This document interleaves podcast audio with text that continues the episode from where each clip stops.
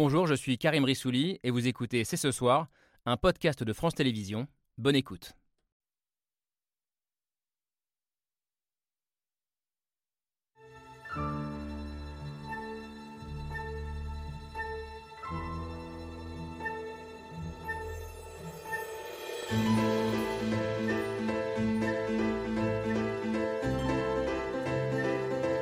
Bonsoir à toutes et à tous, soyez les bienvenus sur le plateau de C'est ce soir. Je suis fatigué de cette accusation de m'être augmenté de 52%. Patrick Pouyanné, patron de Total, aurait eu lui réfléchir un peu plus avant de tweeter hier? À la fois sa fatigue et son salaire de près de 6 millions d'euros par an. Carlos Tavares, patron du constructeur automobile Stellantis, 19 millions d'euros en 2021, a-t-il eu raison de dire euh, hier encore qu'il était un salarié comme un autre? En justifiant leurs énormes rémunérations le jour d'une grève pour des hausses de salaire, ces deux grands patrons ont alimenté encore un peu plus le débat sur la répartition des richesses. Un débat qui agite euh, l'Assemblée ces derniers jours entre retour de l'ISF et taxation des super dividendes. Alors, la société peut-elle encore supporter de tels écarts de richesse dans un contexte de crise multiple et d'inflation Les riches en général et les ultra-riches en particulier contribuent-ils suffisamment à la solidarité nationale ou sont-ils victimes d'une surenchère anti-riche très française? C'est ce soir, c'est parti.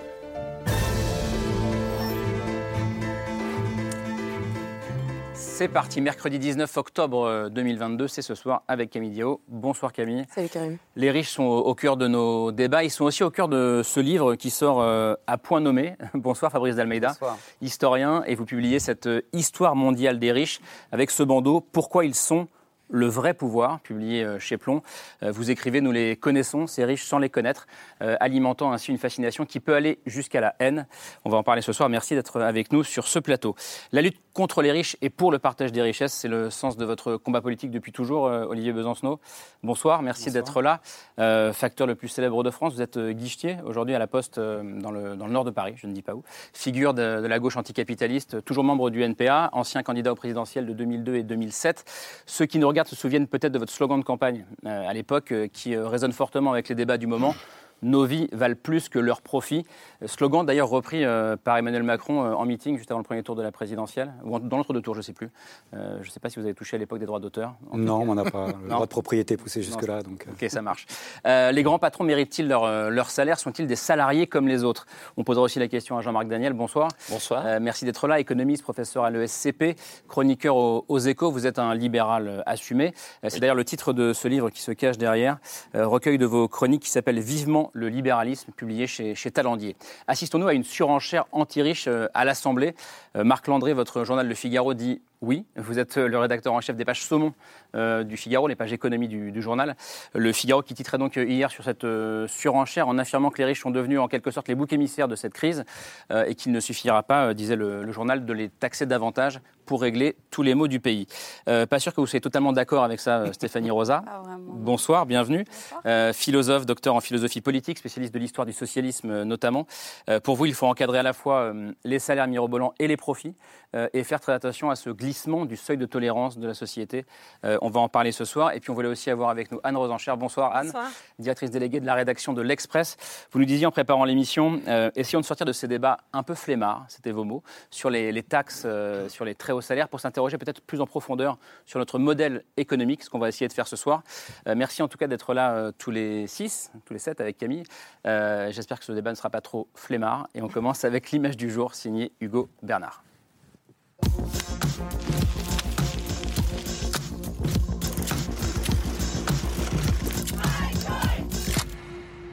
L'image du jour, c'est un tweet coup de gueule. Je suis fatigué de cette accusation de m'être augmenté de 52%. La fatigue du patron de Total, Patrick Pouyanné, qui, lassé de la polémique sur son augmentation de salaire, a publié l'évolution de sa rémunération sur les réseaux sociaux. Voici la vraie évolution de ma rémunération depuis 2017. Elle est constante, sauf 2020, car j'ai volontairement amputé mon salaire. Un message accompagné d'un graphique et d'une somme, près de 6 millions d'euros de salaire pour la seule année 2021. Un revenu colossal pour le patron de Total, pointé du doigt comme de nombreux autres grands chefs d'entreprise. 19 millions d'euros, c'est le montant de votre rémunération l'an dernier. Ceci résulte euh, d'une décision euh, du conseil d'administration de mon entreprise. Moi, je suis un salarié comme un autre. Pour ces grands patrons, les critiques seraient injustes et typiquement françaises. La question que vous me posez là, qui est tout à fait légitime, ne m'est jamais posée ailleurs qu'en France. Donc c'est une question que nous avons nous aussi, et nous ferons bien nous interroger sur ce que ça signifie pour tous ceux qui essaient de créer de la valeur dans notre pays. Des justifications qui passent mal, alors qu'un débat fait rage dans le pays sur le partage des richesses et la taxation des plus hauts revenus. 62% des Français sont favorables à une taxe immédiate, urgente sur les super profits. Les Français ne sont pas cons et vous auriez tort de prendre les Français pour des cons. Rétablir l'ISF, taxer les plus riches pour envoyer un signal aux Français, le gouvernement répond. Vous semblez considérer dans vos interventions que c'est en tapant sur les uns que vous ferez du bien aux autres. Vous avez dit c'est important de prendre cette mesure pour des raisons de symbole. Mais ce ne sont pas les symboles qui feront que nos concitoyens iront mieux. Symbolique ou pas, la mesure fait débat au sein même de la majorité. C'est un pays qui a besoin de justice et de signes de justice. Et j'espère que le, j'espère que le gouvernement euh, euh, est tout à fait conscient de ça. Dans l'image du jour, des salaires mirobolants et une France plus divisée que jamais sur le partage des richesses. Je vais commencer avec vous, Jean-Marc Daniel, parce que à propos des critiques euh, négatives au tweet de, Patrick Pouyanné, vous répondez en citant Corneille euh, Jamais un envieux ne pardonne au mérite. Euh, ça veut dire que, bon, on comprend, ceux qui critiquent sont des, sont des envieux, des jaloux. Ça veut aussi dire que vous pensez que Patrick Pouyanné mérite une telle rémunération je ne me prononcerai pas sur le montant précis de sa rémunération, mais je pense qu'il mérite une rémunération relativement élevée. Euh, pourquoi? Pour deux raisons. La première raison, c'est que je pense que les rémunérations indues sont les rémunérations qu'on appelle les rémunérations rentières, c'est-à-dire des rémunérations où vous profitez d'une situation, mais vous n'êtes jamais confronté à vos résultats, à vos compétences, à vos euh, et, à vos concurrents. Et donc, euh, en revanche, quand vous êtes face à des concurrents, quand vous êtes dans une situation où des gens peuvent vous remplacer, où on peut dire, écoutez, si ça ne va pas, si vous coûtez trop cher, on mettra quelqu'un d'autre à partir de ce moment-là, vous êtes obligé d'ajuster à la fois votre demande, vos demandes, et à la fois votre compétence à, ce qu'attendent les gens qui sont vos, mandants. D'une certaine façon, quand Carlos Tavares dit je suis un salarié comme les autres, c'est pas tout à fait vrai, mais enfin, il est quand même sur le marché du travail, dans un marché qui est un marché qui est assez concurrentiel, et un marché sur lequel les patrons français sont pas parmi les mieux payés. C'est-à-dire quand on regarde au niveau européen, au niveau mondial, les patrons américains sont largement beaucoup mieux payés que les patrons européens, et en Europe, les Anglais les Allemands et les Italiens sont mieux payés que les Français. Mmh. Et donc euh, la question qui se pose, c'est cette illégitimité n'a de sens que si elle est rentière. Or, elle n'est pas rentière puisqu'il y a concurrence, et donc je trouve tout à fait naturel et normal qu'il soit payé à ce niveau-là. Dernière remarque que je ferai. On a le temps, hein, mais oui, oui. Dernière remarque que je ferai sur ce sujet. En plus, on est sur un marché où effectivement ils sont en position de force parce que être patron, c'est pas aussi gratifiant qu'on le pense, et un certain nombre d'entreprises ont du mal, ont du mal à en trouver des patrons. Regardez la différence. Même à ce niveau de rémunération. Même à ce niveau de rémunération, ils font ce qu'on appelle des golden hello. Vous savez, on disait autrefois qu'il y avait les les, retraites euh, chapeau, ah, les, les, golden parachutes. Les, golden parachutes. Il y a maintenant il y a des golden hello. C'est-à-dire que comme, on, ne trouve pas de patron, on leur dit on va vous donner une rémunération de temps, mais si vous acceptez de venir, en prime d'arrivée Golden Hello, c'est-à-dire le fait qu'on vous accueille, on va vous donner une première prime tout de suite, assez conséquente, et puis ensuite vous aurez votre rémunération qui sera fonction de notre façon de gérer. Mais pour vous attirer, on est obligé de vous donner une somme forfaitaire assez élevée parce qu'on ne trouve pas, pour gérer certaines entreprises, des gens prêts à le faire. Est-ce qu'il n'y a pas un décalage malgré tout euh, Je le disais en titre, hein, euh, euh, ironisé comme, comme certains, comme Tavares ou Pouyanné sur leur salaire, ou en tout cas les justifier le jour d'une manif avec des gens dans la rue qui ne gagnent pas ces salaires-là, qui gagnent 2000, 2500, peut-être 3000 pour certains, peut-être moins de 2000 pour d'autres. Anne est-ce qu'il n'y a pas une sorte de décalage trop important?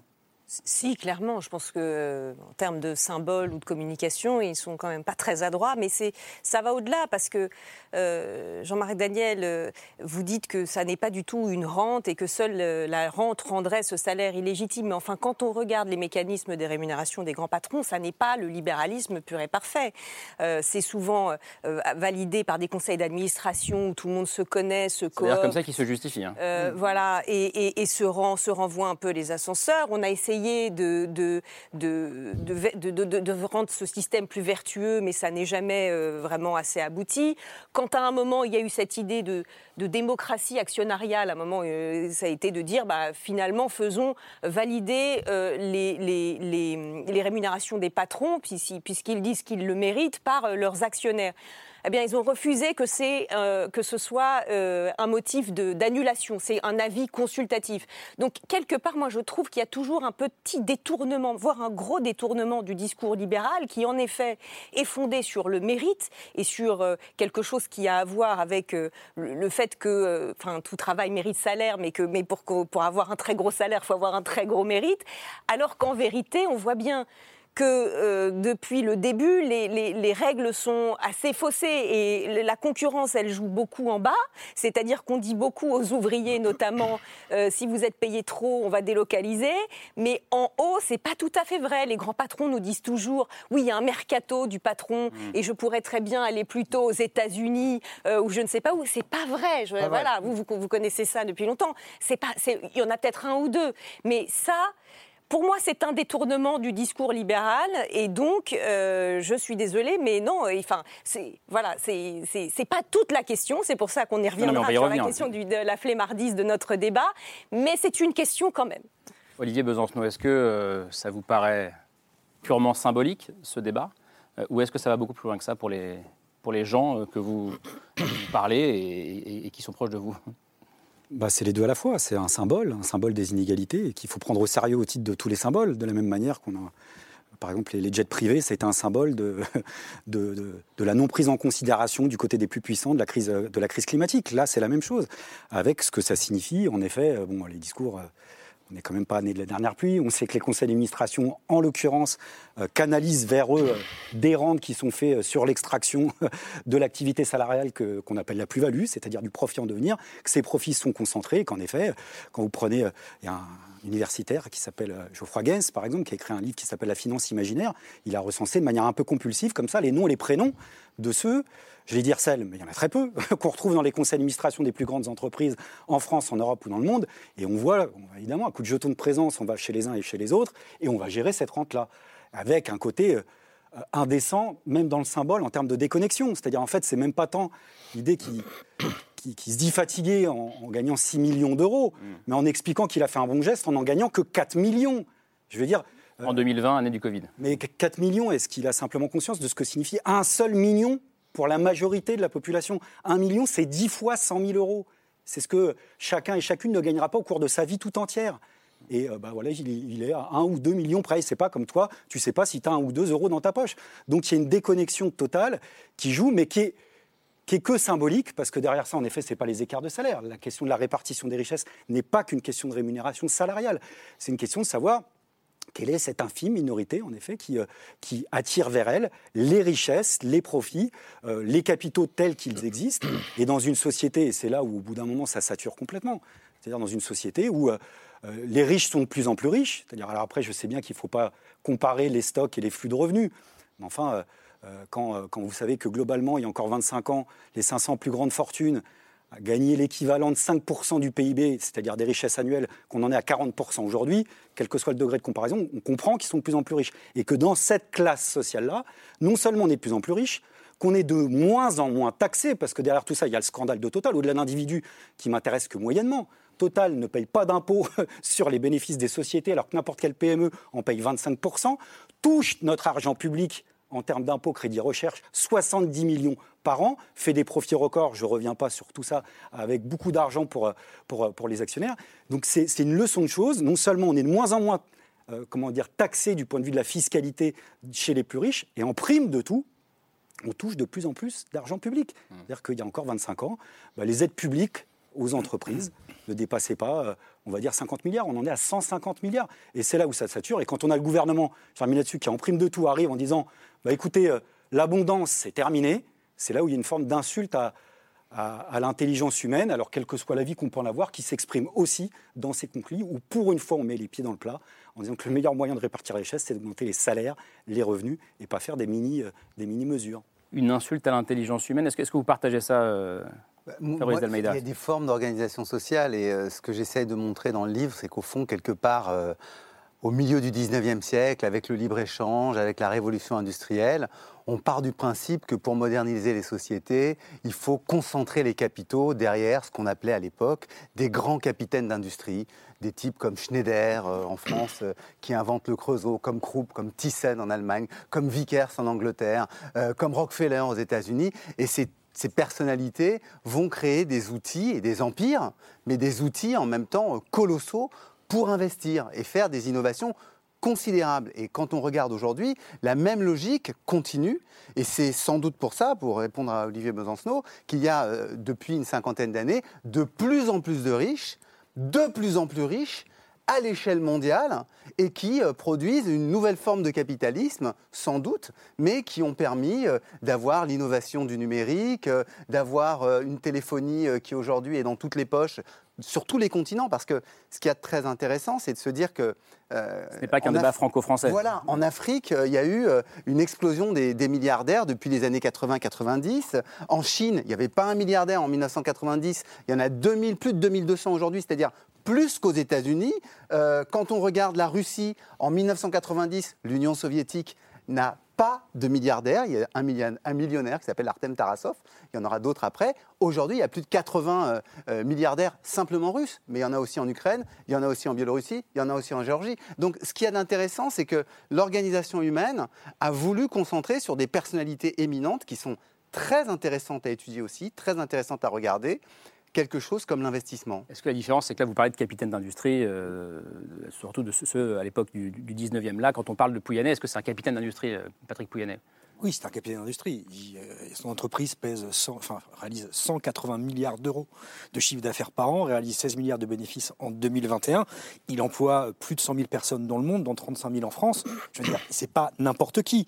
Qu'il fasse une erreur de communication euh, C'est uniquement une erreur de communication pour vous? c'est une grosse erreur de communication. Et je pense que c'est même une erreur de- d'intelligence. Dans le sens où, effectivement, il n'a pas à faire ce tweet là, ce jour-là. On se demande d'ailleurs que fait son directeur de la communication.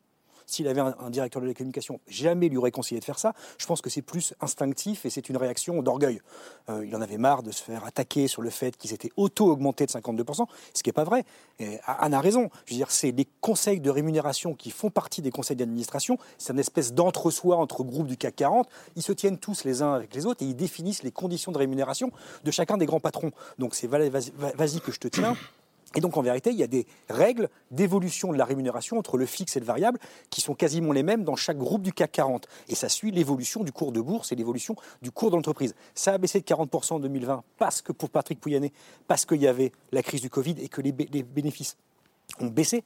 Ils n'ont pas été négatifs. Ils ont baissé, ça a augmenté de 52% en 2021 parce que là, du fait de la crise énergétique, les bénéfices ont augmenté. Donc c'est la loi du marché. C'est bêtement et simplement la loi du marché capitaliste qui s'est appliquée sur sa rémunération. Mais là où il a tort et là où euh, Tavares a tort, c'est de parler, comme le disait Jean-Marc Daniel, et là je ne suis pas d'accord avec vous, maître, c'est euh, c'est ce fameux marché international des grands patrons.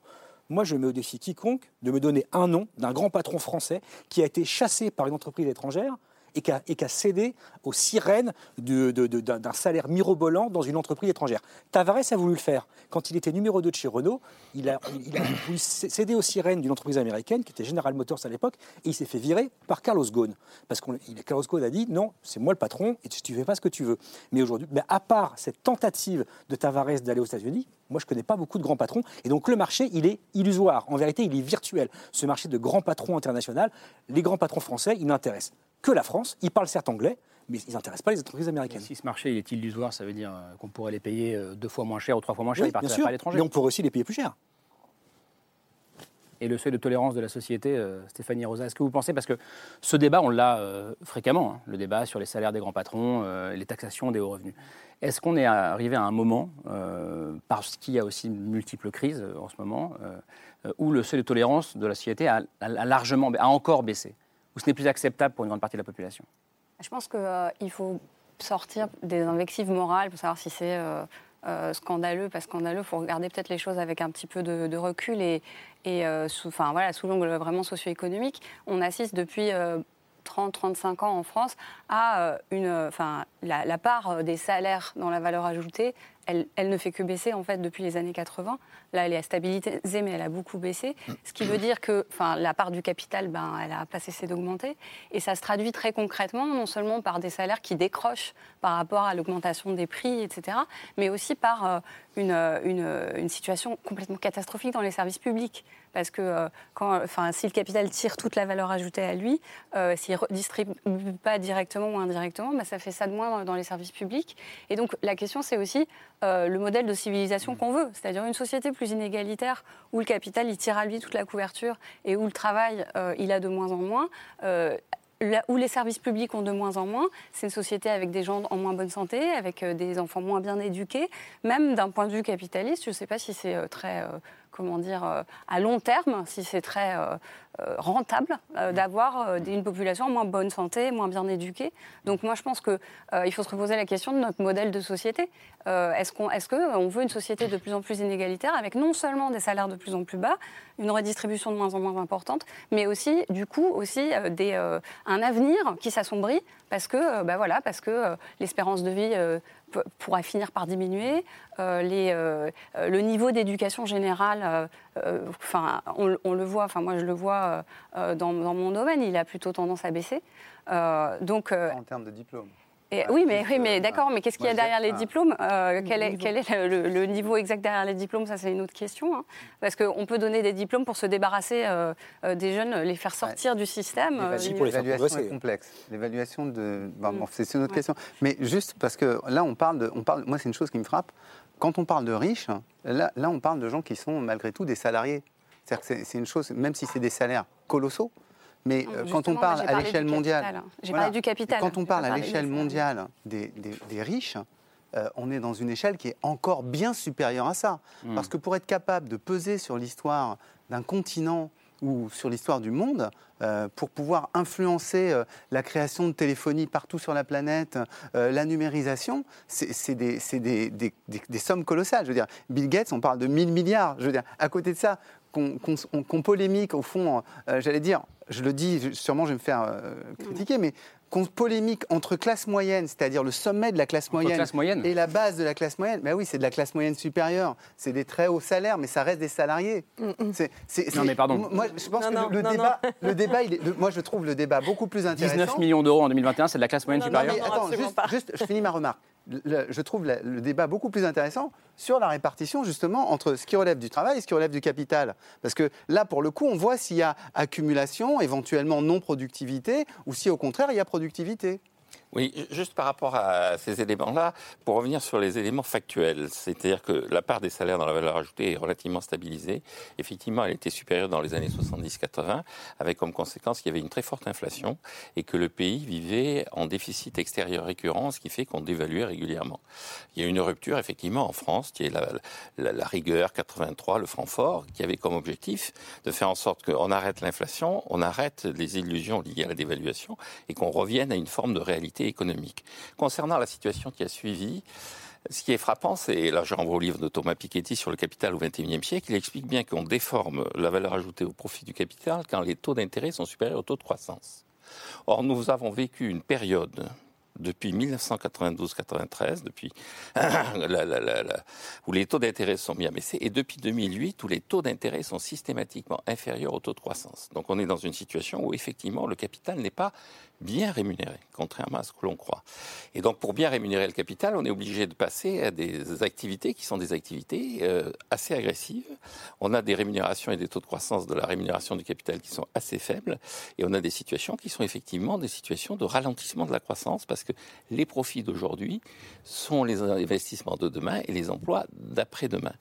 Alors, dernier élément que je mettrai en avant par rapport à ces capitaines d'industrie, effectivement, Patrick Pouyanné, c'est pas un héritier. Euh, Carlos Tavares, c'est pas un héritier. Ce sont des gens qui ont acquis leur fonction et leur mission grâce à leur diplôme et ensuite à leur carrière au sein de l'entreprise dans laquelle ils ont, dans laquelle ils ont été embauchés. Les héritiers, c'est une situation différente et qui, euh, donc il n'y a, a, a, pas exactement. Ce qu'il y a de frappant, c'est qu'aux États-Unis, on a une société qui est beaucoup plus ouverte qu'en Europe parce qu'il y a beaucoup moins d'héritiers et beaucoup plus de, de, de vrais capitaines d'industrie au sens du 19e siècle, de gens qui partent de zéro. Et la dernière remarque que je fais... Non, pardon, je reviens là-dessus, mais à aucun moment vous vous dites, OK, ce ne sont pas des héritiers, ce sont des salariés. OK, très bien. Oui. À aucun moment vous ne vous dites, en fait, un peu ce que dit Besancenot. Ça n'est plus possible, ça va péter. C'est trop. Oui, mais euh, je pense que l'enjeu pour les gens, c'est pas de savoir combien ils gagnent Pouyanné, c'est de savoir combien ils gagnent eux. C'est ce que disait Kennedy, qui disait euh, les communistes sont obsédés par les riches, moi je suis obsédé par les pauvres. Mon objectif, c'est de faire en sorte que la vie quotidienne des gens qui sont effectivement au bas de l'échelle sociale soit systématiquement améliorée. Et elle s'est améliorée. Elle s'est améliorée par rapport aux années 70. Dans les années 70, quand l'INSEE a commencé à calculer un seuil de pauvreté, on considérait qu'on était pauvre en dessous de 470 euros d'aujourd'hui. C'est-à-dire que les gens qui gagnaient et qui étaient pauvres, et les gens qui étaient pauvres, d'ailleurs, à l'époque, c'était essentiellement des retraités, des personnes âgées, des hommes âgés. Maintenant, le même seuil de pauvreté, il est à 1400 euros. C'est-à-dire que le niveau de vie moyen s'est accru considérablement depuis 1970. Donc, euh, et on a parlé de la téléphonie, euh, et, donc, euh, la notion de pauvreté a changé, et c'est la croissance économique qui permet de lutter contre la pauvreté, et la croissance économique, c'est des profits qui deviennent des investissements. Anne, aux enchères oui, mais c'est intéressant parce que ça illustre le, danger qu'il y a à se focaliser que sur la question des inégalités de revenus. Euh, euh, bien sûr que c'est une question importante. Euh, elle est assez documentée. On voit qu'en France, en tout cas, elles ont pas, les inégalités de revenus avant et même après redistribution n'ont pas beaucoup augmenté, sauf à partir de 2008 où ça, reprend, notamment vis-à-vis de catégories extrêmement enfin, plus, fragiles que les autres. Les, les mères célibataires, c'est un vrai sujet. Les mères célibataires, c'est quasiment euh, désormais 20% des, familles françaises. Euh, les, jeunes, euh, les moins de 23 ans, les étudiants, etc. Mais, globalement, ce qui est, ce qui est sûr, c'est que on ne peut pas réfléchir à la question de l'inégalité de notre modèle ou de l'inéquité de notre modèle que en fonction, et surtout pas en France, de la redistribution. Parce qu'en vérité, il y a plein d'autres euh, questions qui se posent d'inégalité.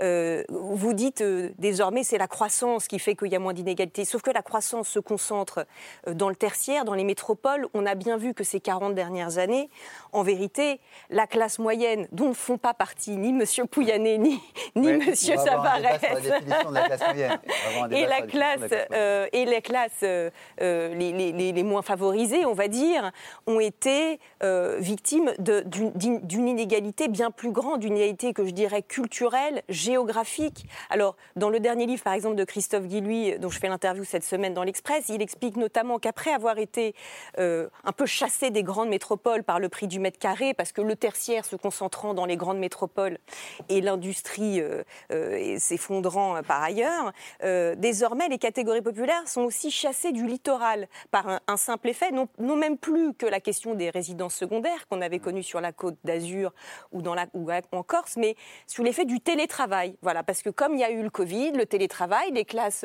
supérieures sont en train d'acheter, notamment pour télétravailler un petit peu. Les habitants des grandes euh, métropoles sont partis. Ils sont soit partis, soit ils ont besoin de.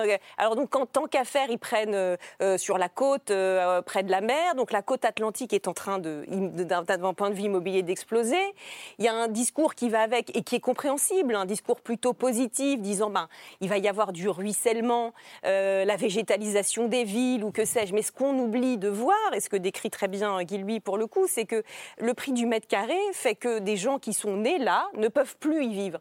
Ça, c'est une inégalité. Enfin, je veux dire, euh, euh, elle n'est pas mesurée dans l'indice Gini depuis 40 ans, mais c'est une inégalité géographique, c'est une inégalité existentielle, si, si, si, si je puis me permettre. C'est pour ça que je dis que c'est un débat flemmard. Quelque part, c'est un petit peu un enfonçage de porte, quoi, de dire euh, on n'est pas pour que euh, 1% des plus riches captent 40% des richesses. Bien sûr que non, personne n'est pour. Mais ça empêche de réfléchir au modèle de façon plus générale. Olivier Besancenot. Non, mais tu as été un peu flemmard. Euh. Soyons-le. non, mais, non, mais parce que ce discours politique aussi, on l'entend depuis des années, dire bah ouais, c'est flemmard, c'est enfoncer des portes ouvertes, et on en appelle à la responsabilité des plus puissants à la responsabilité des plus puissants, depuis euh, Nicolas Sarkozy, la crise financière de 2007-2008. Évidemment que la logique qui consiste à toujours faire plus de profits, elle continue. Et surtout, elle ne s'incarne pas que dans des chiffres. Enfin là, on ne parle pas... Euh, on parle pas en l'air. Moi, je suis d'accord sur l'inégalité qui, est, en effet qui a, plein de visages et plein de visages absolument euh, différents, qui se traduit de mille manières. Oui, mais, c'est pour ça que je dis que le concentrer uniquement sur la question des super riches... C'est ce que j'essaye de ne pas faire. Mais c'est une bonne clé d'entrée. C'est une bonne clé d'entrée. Parce que derrière ça. Elle monopolise un peu le, la. Non, la mais parce que sinon, en effet, si on pense que c'est pas une clé d'entrée, on peut Non, faire non, le j'ai pas discours. dit que ça n'était pas une. J'ai dit qu'elle elle tient. Excusez-moi, excusez-moi. voilà. Même si parfois l'envie me prenait de temps en temps. Euh, c'est euh, c'est une clé d'entrée pour comprendre, parce que sinon, en effet, c'est euh, c'est la théorie du ruissellement, entièrement euh, théorie, euh, théorie de Schmitt. hein, c'était le théorème de Schmitt, c'était le, le chancelier ouest-allemand qui, en 74 déjà, expliquait socialiste, bien sûr, avec plein, plein, plein de guillemets, ce type de socialiste qu'on est des politiques de droite et qui fait que plus personne ne fait la différence entre la gauche et la droite. Les profits d'aujourd'hui seront les investissements de demain, qui seront les emplois d'après-demain, et bien sûr, à un moment ou à un autre, ça va retomber. Bon, ça fait 50 ans que ça dure. Et pardon de le dire, c'est là où je dis que c'est pas désincarné. Euh, on vit dans une société où il y a une personne sur 6 ou 7 qui vit en dessous du seuil de pauvreté. On vit dans une société où il y a 300 000 personnes, dans une société qui est 6e, 5e, 6e, 7e puissance économique du monde. Il y a plus de 195 pays dans le monde. Il y a 300 000 personnes qui n'ont pas de toit. Là-dedans, il y a des gamins mineurs. C'est pas n'importe quoi. Pendant le confinement, il y avait des, opérations dans les quartiers populaires, mais pas que, y compris dans, les régions pour, euh, pour permettre aux gens de bouffer. Et ben, pour avoir participé comme d'autres à quelques-unes de ces initiatives, vous êtes surpris sur le profil de qui vous voyez.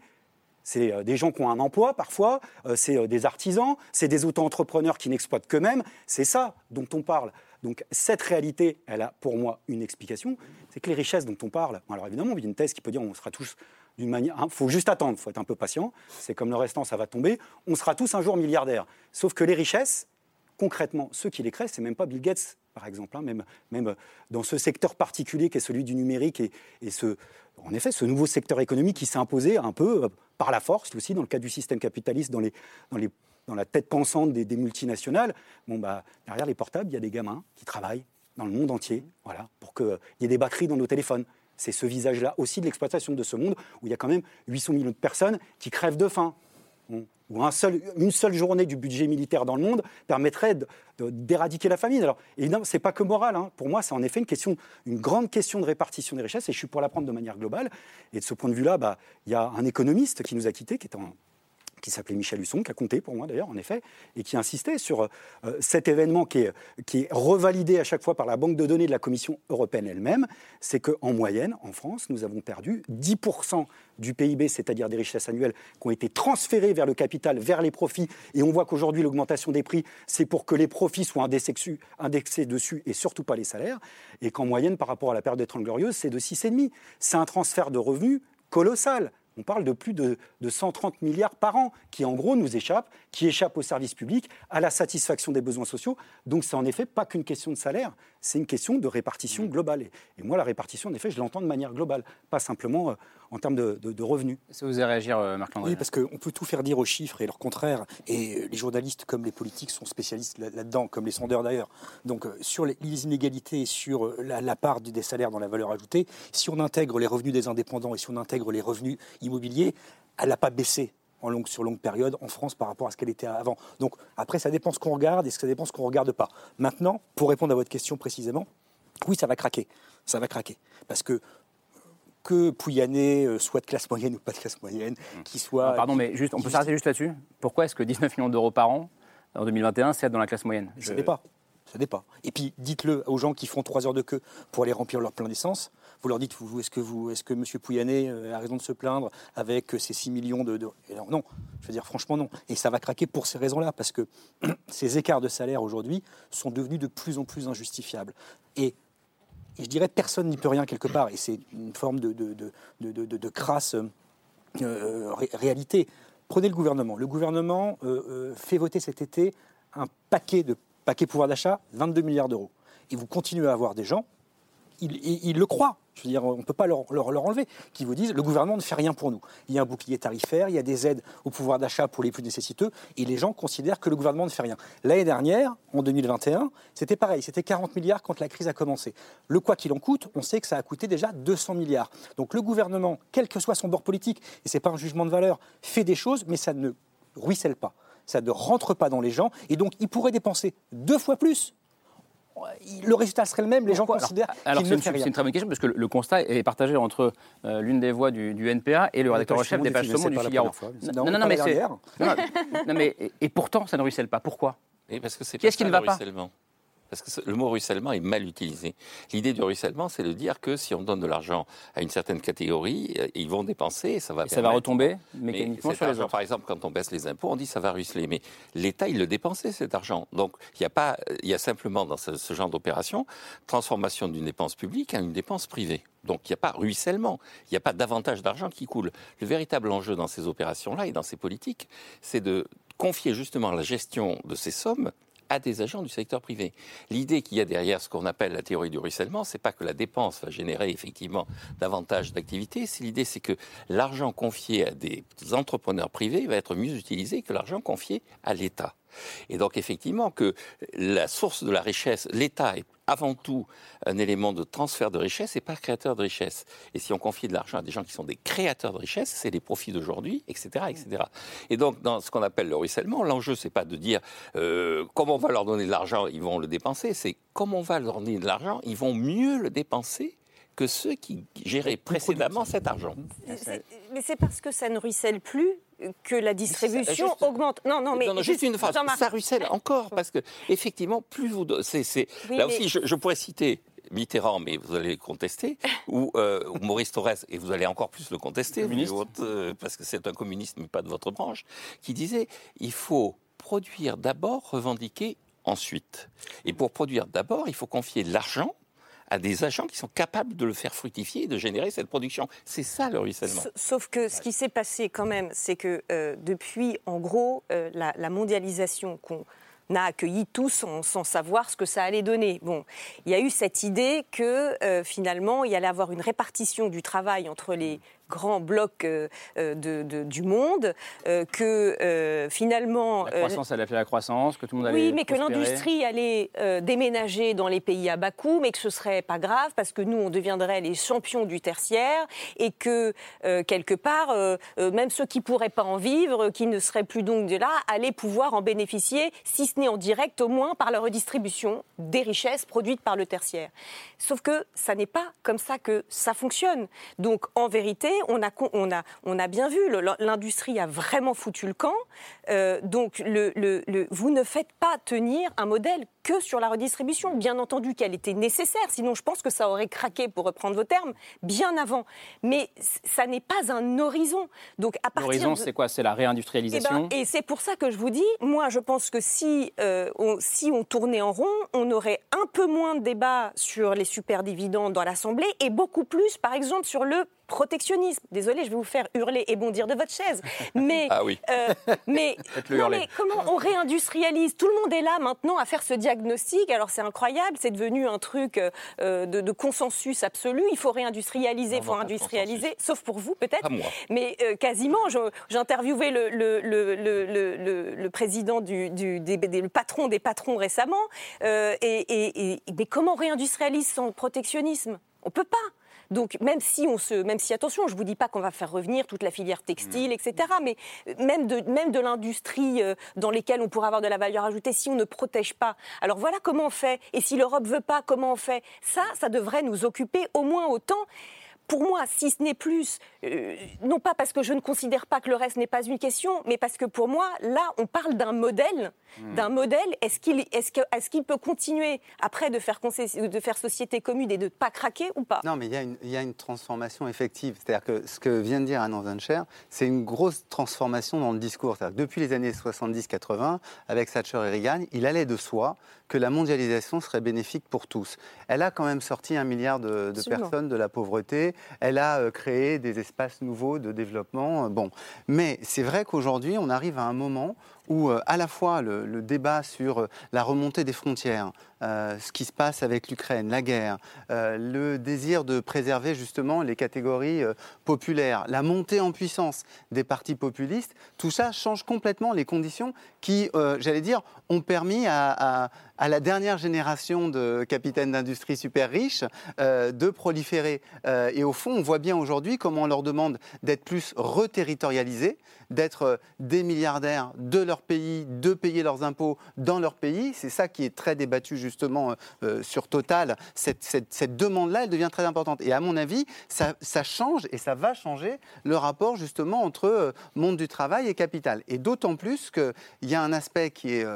très flagrant, qui est qu'avec l'inflation, les capitaux et les stocks de capitaux perdent de la valeur. Donc à un moment donné, ça va sans doute changer les modes de distribution et de rétribution euh, entre le capital et le travail. En gros, ce que je pense clairement, c'est que Pouyanné, qui a du mal à céder à ses salariés, euh, est euh, à l'avant-garde d'un débat qui va être très très généralisé dans les années qui viennent. Stéphanie Rosa. Oui, non, je voudrais réagir euh, à l'idée selon laquelle l'innovation, euh, les, les technologies, etc., on les devrait euh, exclusivement au capitalisme et, et donc euh, il faudrait euh, les laisser à l'initiative privée. Mais enfin, d'abord, j'en sais quelque chose. Il y a de la recherche publique quand même, euh, de la recherche publique qui a de moins en moins, euh, qui a de moins en moins de Vous d'argent. réagissez à la- au, Euh, au vrai ruissellement selon Jean-Marc Daniel. oui, et puis, et puis à l'idée euh, que Fabrice Dalmeda développait, que euh, il faut, enfin voilà, que Oui, les- d'investissement, non, elle est mais factuelle, la, hein. la Enfin, moi, deuxième, je veux la bien, deuxième hein. chose, non mais on peut d'abord on peut on peut à faire de la recherche. mondiale, hein, Est-ce que je peux plus. parler? Je vous en prie. Merci. Mais quand même. Euh, la- la- la- juste- première- premièrement, la recherche, elle peut être publique, euh, elle l'est dans, un- dans, un certain, dans une certaine mesure. Et deuxièmement,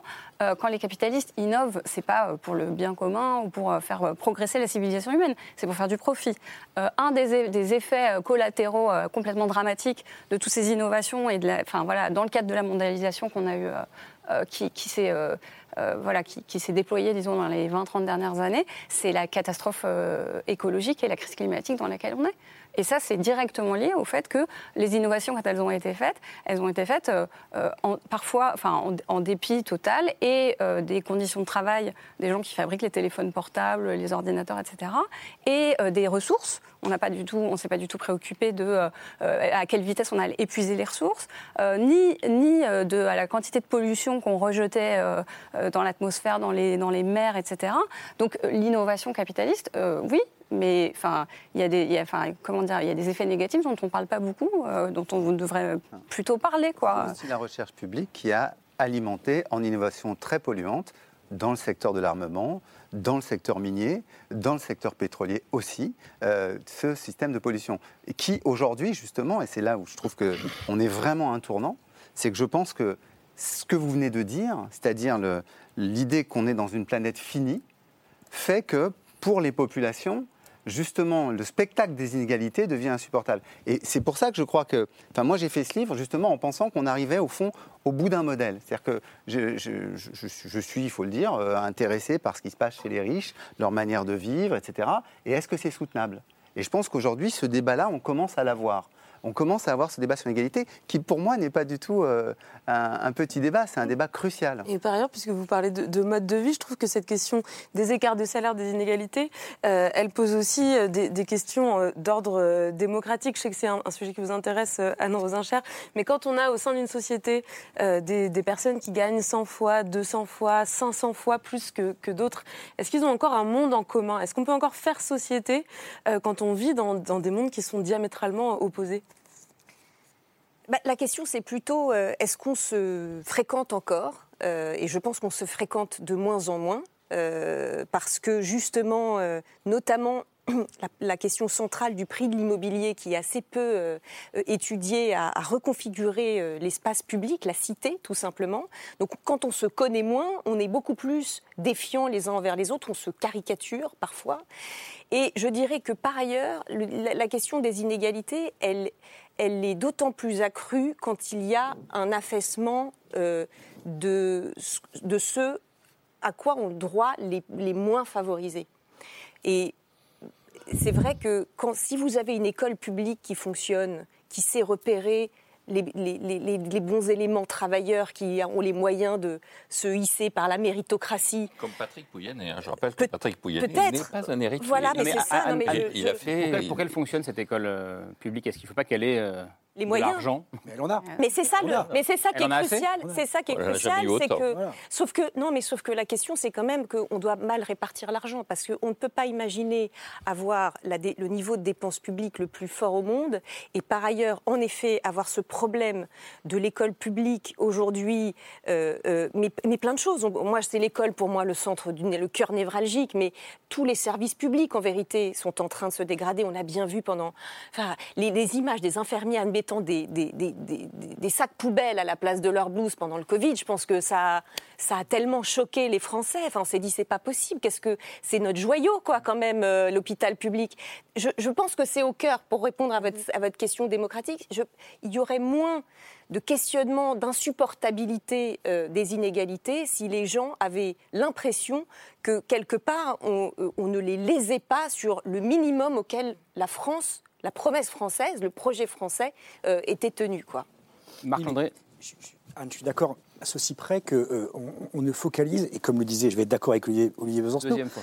deuxième fois de ce soir, euh, sur les riches et sur les très riches ou sur quelques cas symboliques. Je suis désolé, mais Patrick Pouyanné n'est pas représentatif en France ce qu'est un patron français. C'est pas ce que je veux dire, dit. Un patron, un patron en, en moyenne, un, un- un- un entrepreneur gagne moins de 9 000 euros. Est-ce que c'est être riche? Est-ce que c'est est -ce c'est démesuré Moins de 9 quand 000 on a euros des par mois. responsabilités? Moins de 9 000 euros par mois. Et pour les moins de 20 salariés, qui sont quand même la majorité des entreprises en France, c'est moins de 4 000 euros.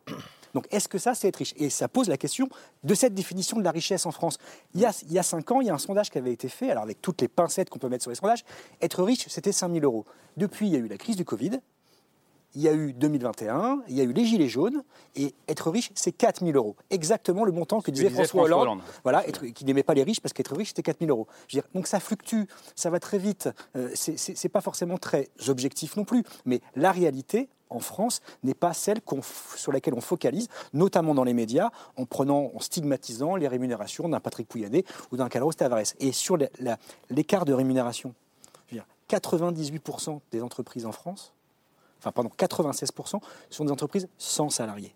Ça veut dire qu'il n'y a pas d'écart de rémunération de 1 à 500 ou à 1000 entre le patron et celui qui, qui ne l'emploie pas. En vérité, l'écart des salaires en France, il est important et il est démesuré, immoral presque, dans les très grandes entreprises, dans les entreprises du CAC 40. Dans l'ultra grande majorité des entreprises en France, ce n'est pas un problème. J'aimerais comprendre, je reste avec vous, mais comment vous pouvez dire tout à l'heure, oui, ça va craquer? Euh, Et hier ou avant-hier, en une du Figaro, euh, il y a une surenchère anti-riche à Oui. l'Assemblée. Mais la Est-ce surenchère, que les deux sont compatibles? Bah, euh, la preuve, pour l'instant, oui. Euh, et, et on verra bien ce que ça donnera demain. On l'a vu avec les Gilets jaunes. Mais ça va craquer aussi pour l'instant, c'est que même la majorité, toute maladroite qu'elle est, je veux dire, est aussi dans la surenchère, puisque ce sont des, des députés de la majorité qui votent des simili amendements pour essayer de taxer les super riches. Et il y en a un qu'on n'a pas encore vu venir, qui est dans le prochain projet de loi, qui est le projet de loi de financement de la sécurité sociale. Ouais, La semaine prochaine. C'est celui qui dé- dont l'examen débute demain matin à 9h en séance publique. Eh ben, il y a un amendement qui est soutenu par des députés de la majorité, dont Marc Ferracci, qui est le meilleur ami du président de la République, soit dit en passant, qui propose de supprimer les exonérations de cotisations sociales pour les salaires qui sont supérieurs à 2500 euros.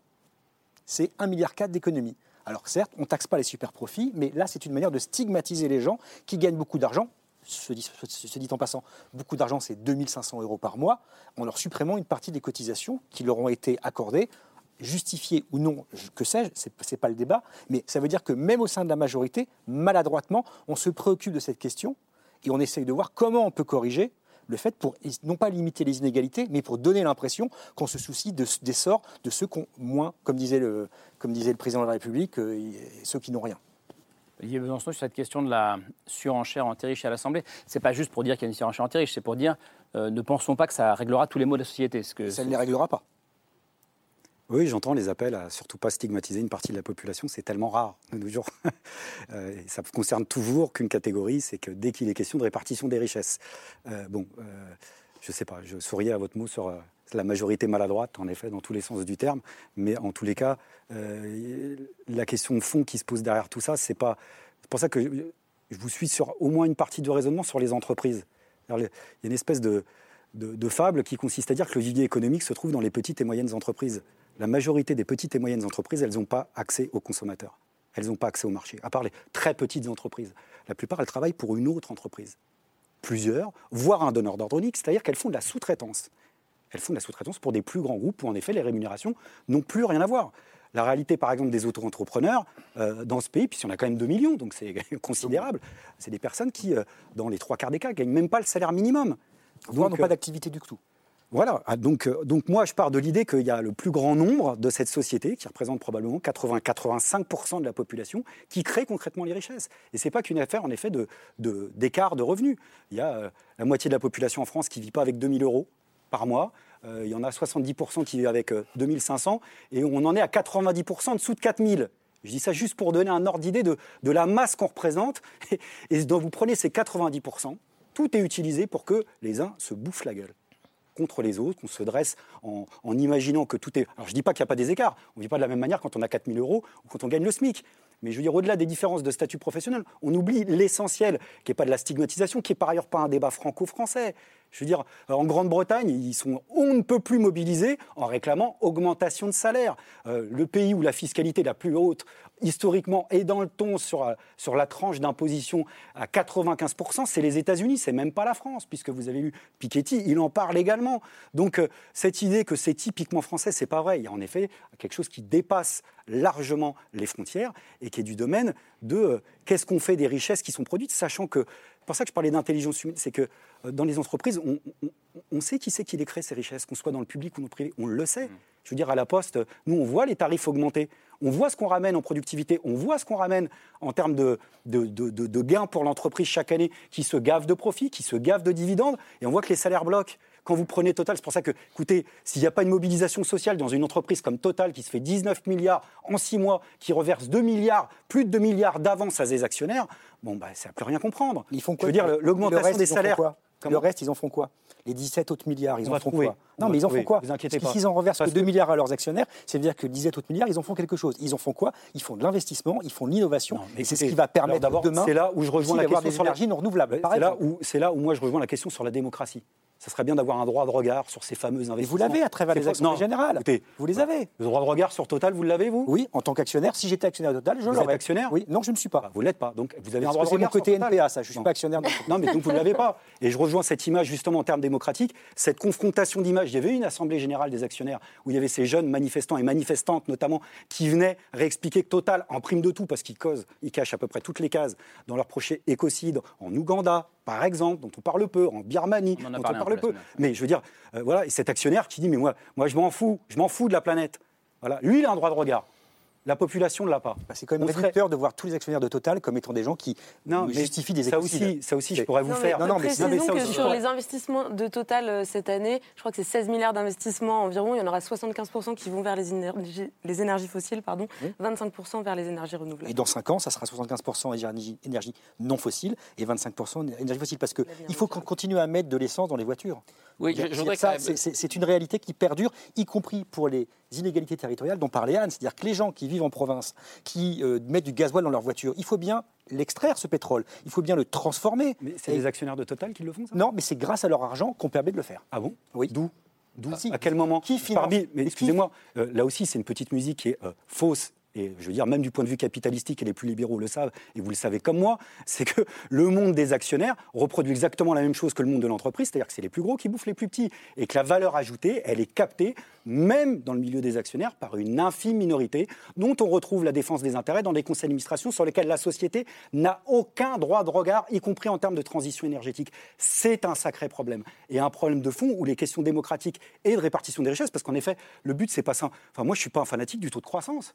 Il y a en effet euh, des secteurs où, là, on voit concrètement qu'il y, a des- il y a des enjeux qui, qui j'espère, nous placeront au pied du mur en se disant qu'au bout d'un moment, on ne peut pas continuer comme ça. Sauf que, pardon de le dire, pour l'instant, ceux qui sont à la tête de ce modèle économique-là, eh, ils continuent comme avant. Et la seule chose qui est indexée en ce moment sur les prix, ce sont les profits plus les dividendes des actionnaires. Je rappelle que Malheureusement, juste c'est faux. les salariés qui réclament l'augmentation de 10%, ça représenterait quoi? 150 millions?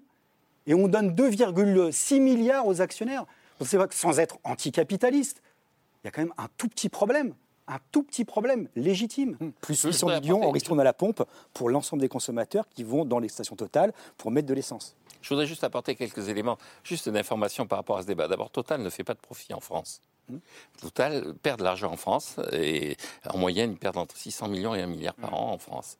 Et donc, en réalité, quand on regarde où ils font leur profit, ils font leur profit notamment sur des euh, gains de productivité réalisés à l'étranger. Et donc, on peut analyser le fait qu'une partie de la rémunération des employés de Total en France est construite sur le travail des gens qui travaillent pour Total dans les autres pays. Il y a une forme de donc euh, Une la- forme de quoi Une forme de quoi? mais une forme de transfert de la ressource des ouvriers vers les ouvriers. C'est les travailleurs des raffineries en France qui exploitent les travailleurs du- des autres pays, notamment celui du tiers-monde. Absolument.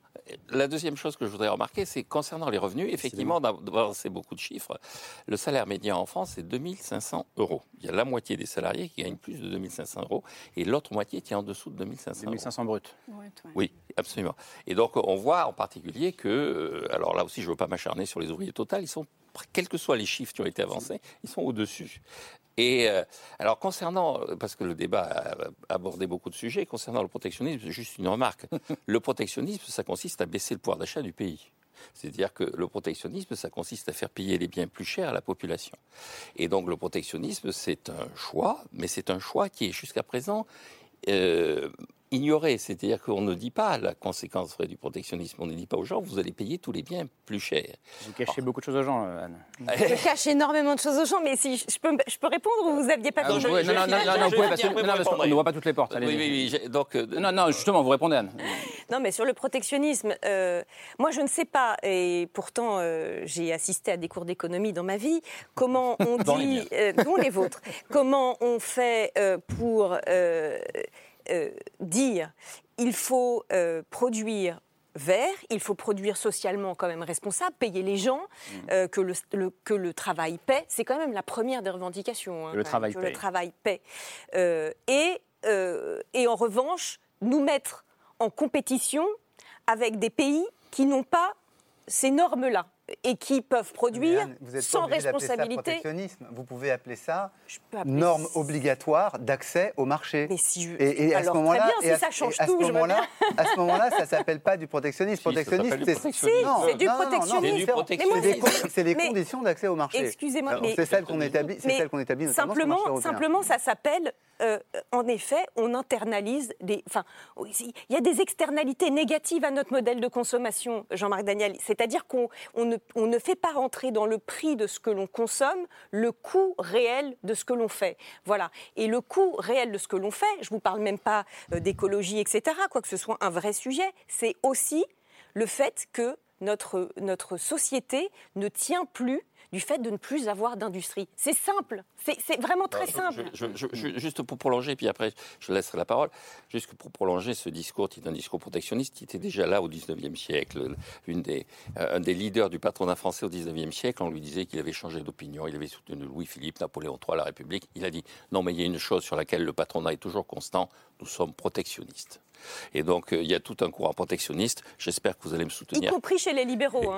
J'espère que vous allez me soutenir, car Karl Marx était un des grands dénonciateurs du protectionnisme, donc je compte pour cette fois-ci sur votre aide. Mais pour revenir plus sérieusement à la situation, je pense qu'un des vrais enjeux à l'heure actuelle dans ce qui se passe, c'est effectivement l'enjeu écologique, vous l'avez dit. Et donc, M. Pouyanné, il va chercher du pétrole parce qu'il y a des gens qui réclament du pétrole.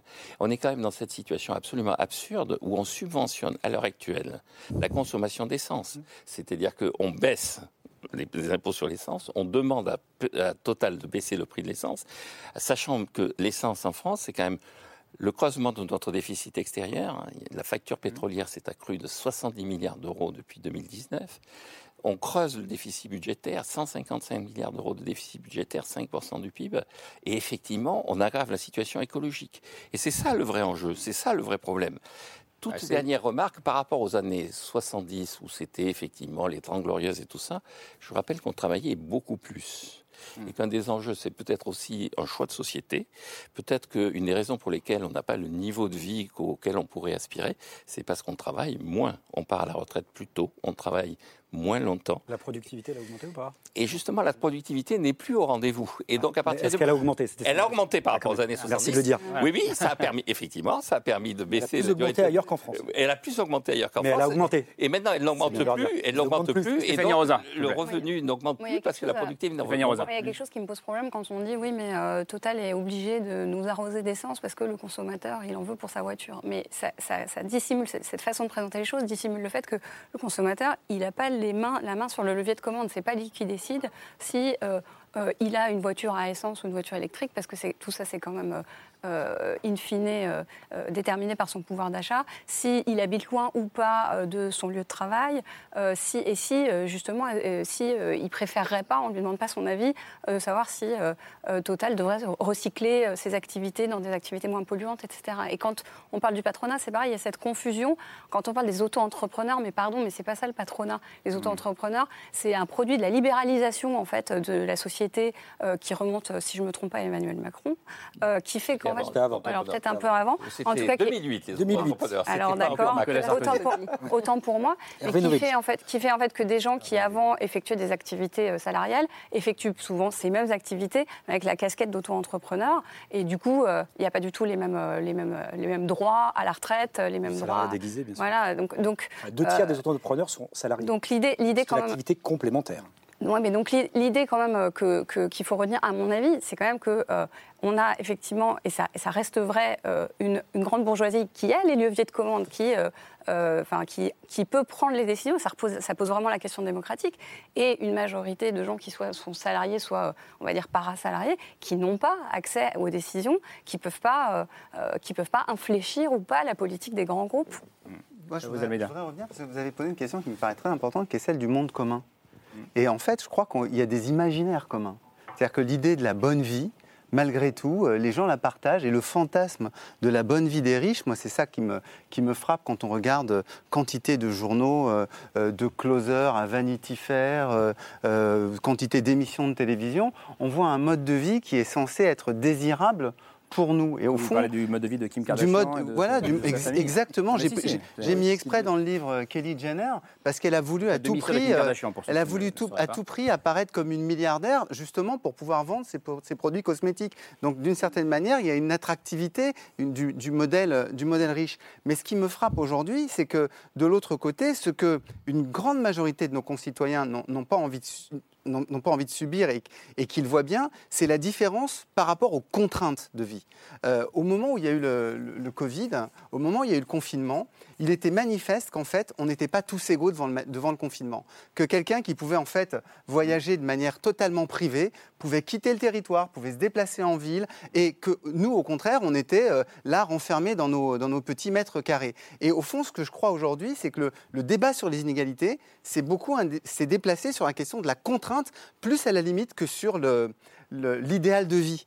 Euh, C'est-à-dire qu'aujourd'hui, une bonne partie de nos concitoyens ont envie de pouvoir se chauffer alors qu'on va faire peser sur eux la contrainte des coupures euh, que ne subira pas euh, quelqu'un qui a euh, des multirésidences, euh, la possibilité de changer de pays, voire de changer de climat, euh, suivant la température ambiante. Une petite grimace, Marc-André. Oui, parce que c'est. D'abord, il n'y aura pas de coupure de courant. On l'espère. Il n'y aura pas de coupure de courant. On Il y aura peut-être des rationnements. Il y aura peut-être effectivement avec. euh, euh, Mais la question, c'est est-ce que les rationnements toucheront davantage M. Pouyanné Est-ce est- euh, est-ce que l'inégalité devant la contrainte ne devient pas au fait plus forte aujourd'hui que l'inégalité de revenus? Peut-être, peut-être. Cela dit, je veux dire, Patrick Pouyanné, effectivement, vous lui enlevez euh, un, un château ou une résidence au bord de la mer, c'est pas ce qui va l'empêcher de vivre. Je vous l'accorde. Mais ça, c'est des inégalités, je veux dire, qui persistent au fil du temps, depuis toujours. Sauf que, effectivement, là où je suis d'accord avec vous, c'est qu'elles sont d'autant plus intolérables aujourd'hui qu'on est passé par la, la phase du confinement et que, on- on- et que tout ce qu'on essaye de faire, et je pense aussi aux revendications parfois légitimes, priver, on demande de de, de- priver, ou de- vos campagnes présidentielles en 2002 et, et 2000 2007 qui ont réveillé un certain nombre de choses. Je veux dire, on voit que rien ne change, ça s'aggrave, ou du moins dans la perception que les gens ont. Et quand ils mettent de l'essence dans leur voiture, parce que les grands discours philosophiques, je veux dire, eux, ce qu'ils veulent, c'est mettre de l'essence et du gazole dans leur voiture pour aller bosser, pour aller donner du, steak feu à leurs enfants. chaudière. Voilà. C'est-à-dire, euh, ce qui- ce qui- oui, mais c'est oui, mais c'est la réalité. C'est la réalité des gens qui gagnent 1500 euros par mois. Ils se demandent comment ils vont les bosser ou comment ils vont donner à bouffer à leurs enfants. Et ça, c'est une réalité que les débats philosophiques les dépassent Mais on est ici pour euh, discuter justement euh, pas juste des problèmes quotidiens, mais un petit peu euh, à un Oui, niveau, mais un aussi niveau des- plus global. oui, mais quoi. si on veut se faire Sinon, comprendre de la peine. population, Enfin, si on veut se faire comprendre de la population, il faut aussi, et c'est ce qu'on disait tout à l'heure, ne pas être déconnecté de leur réalité et être capable de se mettre à leur niveau pour comprendre ce qu'ils vivent, et parce qu'on le vit aussi parfois nous-mêmes. Ah non, mais moi, je suis pas, c'est pas la question d'être déconnecté. Non, vous, vous vouliez réagir, excusez Marc-André. euh, Ouais, non, je voulais réagir aussi sur le, le- le- pareil, c'est cette espèce de présentation qui consiste à dire que c'est le PDG de Total qui va chercher le pétrole et que les travailleurs du pétrole en France exploitent les autres. Je veux dire, il y a quand même, euh, faut, faut, faut mesurer, faut mesurer quand même euh, les mots dont on est en train de parler. Euh, euh, quand euh, aujourd'hui euh, il y a 100 000, 100 000 salariés, 100 000 salariés à peu juste près. Une, juste une remarque, les, les salariés de, de, Total sont aussi actionnaires de Total. Oui, 8% ils du sont tous capital ça, de Total. j'ai l'impression, comme disait j'ai l'impression que tout va, tout va toujours bien. Le Non, mais bien sûr. Et puis c'est même plus Non, que ça. tout va- C'est- toujours bien. Et d'ailleurs, Ah, mais- comme dit, euh, comme dit un ami euh, ex-syndicaliste de Continental, Xavier Mathieu, euh, propose que puisque la direction Total ne dit que la vérité, eh bien les salariés de Total restent en grève tant qu'ils gagneront pas 5 000 euros. Parce qu'on en est loin. On en est très très loin. Et on s'étonne de ne pas voir les blocages des raffineries avec des Porsche, Cayenne et compagnie. Il faut arrêter au bout d'un moment. Moi, je propose une chose simple, c'est que les 2,6 milliards d'argent accordés aux actionnaires, on le donne aux 100 000 salariés du monde entier. J'ai fait le calcul, ça fait plus de 1500 euros d'augmentation par mois, juste pour donner Par une salarié, petite par salarié total dans le monde. Ça donne une petite idée. Ça donne une petite idée du décalage dans lequel et qui saute aux yeux. C'est-à-dire, on parlait du côté, euh, du côté des discours politiques qui s'accumulent depuis des années, et des années, et qui viennent, vous dites, son et état. qui viennent nous faire. En plus de tout, c'est là où je vous dis, je reparle d'insultes à l'intelligence humaine. Vous dites, mais écoutez, de toute façon, ne vous occupez pas de ça. D'abord, l'économie, c'est très compliqué. Et votre sort est entre les mains des entreprises, parce que c'est les entreprises qui créent les emplois. Grand mythe extraordinaire. Les entreprises, notamment les plus grandes entreprises, ne créent aucun emploi, elles achètent des emplois. Et c'est toute la différence. C'est-à-dire que c'est nous tous, 85% de la population, avec notre force de travail, manuelle ou intellectuelle, qui nous vendons sur le marché, ceux qui font l'émission, tous autant compris, tous ceux qui nous regardent, nous vendons notre force de travail dans l'espoir d'être embauchés. C'est notre activité qui crée les richesses et personne d'autre. Puisqu'on parle des chiffres, en l'occurrence, d'après l'OCDE, je vous parlais de productivité, une heure en moyenne de, travail aujourd'hui crée 70 euros de richesse. En moyenne, on n'en touche que 18. C'est parti où la différence Vous parliez de Marx? Bah, Ça s'appelle la plus-value.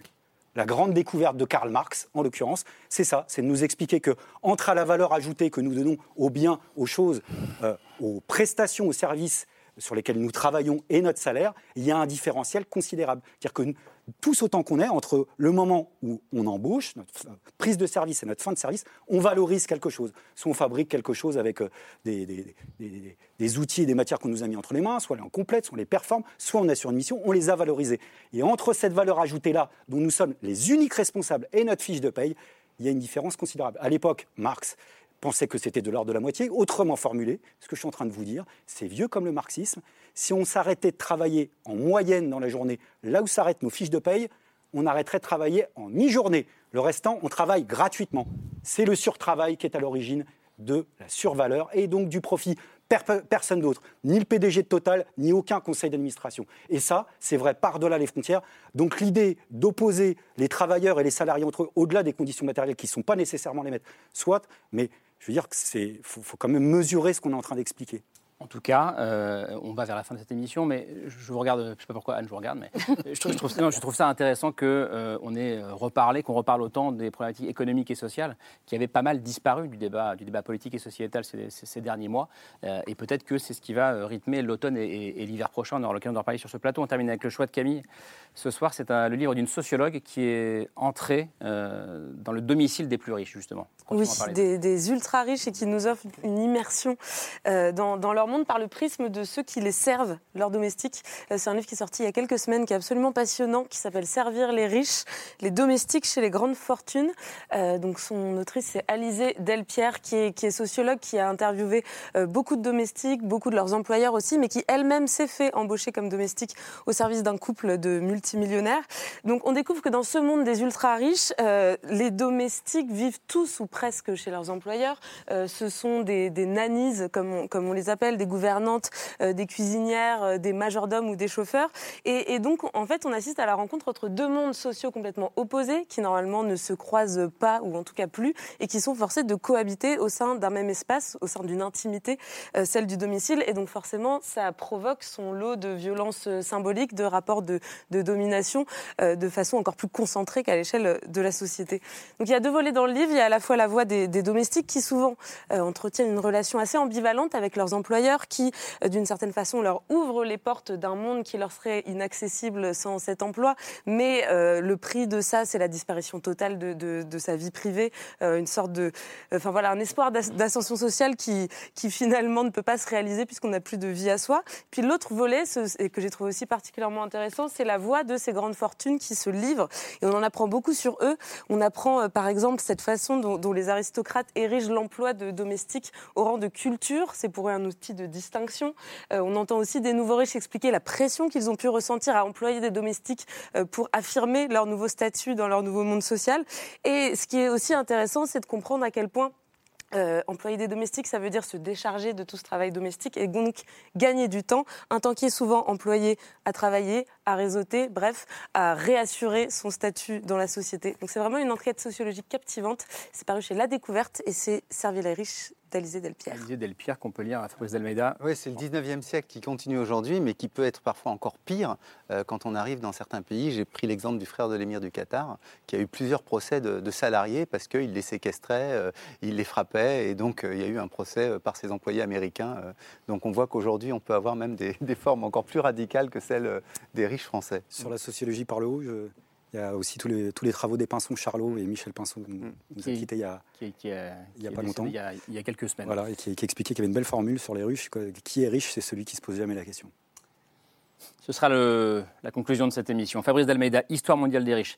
Euh, pourquoi ils sont le vrai pouvoir C'est publié chez Plomb. Merci d'être venu euh, débattre avec nous ce soir. Jean-Marc Daniel, votre autre livre de- que je n'ai pas cité euh, en ouverture, c'est Redécouvrir les physiocrates. Plaidoyer pour une économie intégrant l'impératif écologique chez Odile Jacob. Merci d'être venu ce soir. Marc Landré, on vous lit dans le Figaro, les pages du Figaro. Merci Stéphanie Rosa d'être venue ce soir.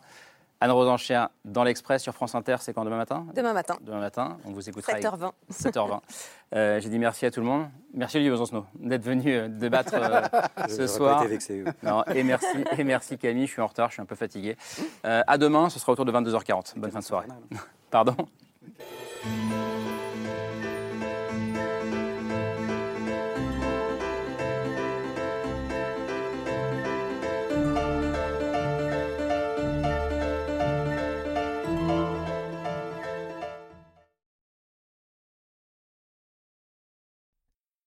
C'était C'est ce soir, un podcast de France Télévisions.